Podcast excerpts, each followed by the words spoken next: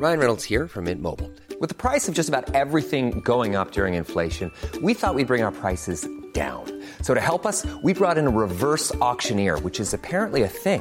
Mint Mobile unlimited premium wireless. Ready to get 30, 30, bit to get 30, bit to get 20, 20, 20, bit to get 20, 20, bit to get 15, 15, 15, 15 just 15 bucks a month. So, Give it a try at mintmobile.com slash switch. $45 upfront for three months plus taxes and fees. Promo for new customers for limited time. Unlimited more than 40 gigabytes per month. Slows. Full terms at mintmobile.com.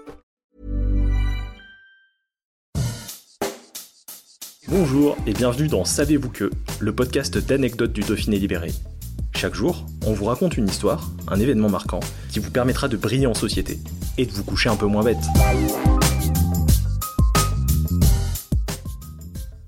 Aujourd'hui, on ne s'imagine pas vivre sans une salle de bain chez soi. Et même certaines maisons en possèdent deux, voire trois. Pourtant, d'après les archives de l'INA, en 1961, dans une France qui comptait 46 millions d'habitants et 14,5 millions de logements, 45% d'entre eux ne possédaient pas d'eau courante. À Paris, seulement 20% des logements possédaient des cabinets de toilettes et le chiffre descend à 15 en province. Et oui, on a du mal à y croire, mais en France, l'idée de propreté a une histoire plutôt récente. Le plus souvent, les Français devaient se contenter du lavabo dans la chambre pour faire leur toilette.